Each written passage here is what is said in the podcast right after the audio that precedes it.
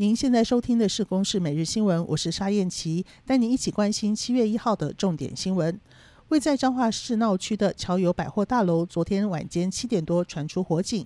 这栋十五层楼高的大楼，七到九楼是防疫旅馆。现场火势延烧，黑烟往上窜升，也阻碍了云梯车的视线。加上入夜断电，室内漆黑，搜索行动更加困难。搜救行动从昨天晚间一直持续到今天凌晨三点多，才救出所有受困的房客和工作人员。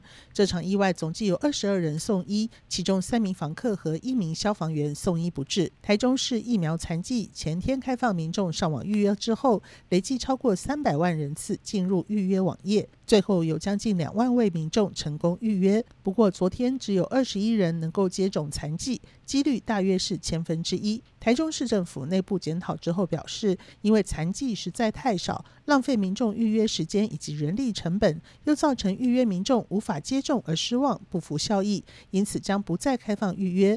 未来如果还有剩下的残剂，将直接由快打站之间相互调度，不浪费疫苗，并且由指挥官针对一至六类的造册人员电话通知前往师大。这个月十一号，林务局台东领馆处在锦屏林道发现一只虚弱、疑似具有神经症状的野生黄喉貂。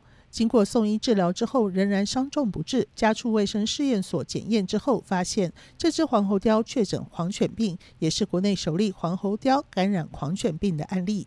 为了防范中国抽沙船靠近马祖附近海域作业，破坏海底电缆，海巡队二十九号在马祖海域展开联合威力扫荡，防堵中国渔船和抽沙船越界。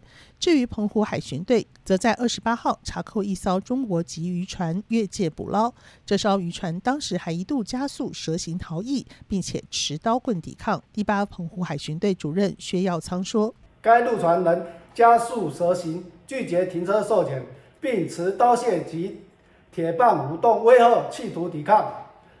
海巡人员遂持霰弹枪警吓，并采取紧追及强靠登检。海巡人员登船之后，发现船上有渔获大约七百六十公斤，直接进行海抛，并没有发现有牛肉、猪肉等违禁品。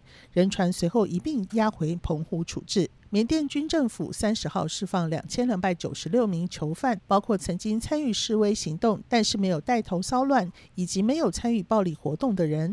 英国卫报指出，目前还有好几千个人留在狱中，而被放出来的人当中，有报道反军政府示威行动相关新闻的记者。缅甸援助政治犯协会警告，这波试囚是军政府在试水温，让外界认为当局正在卸除高压统治，但是事实并非如此。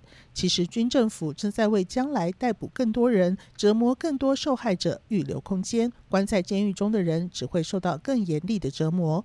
以上由公视新闻制作，谢谢您的收听。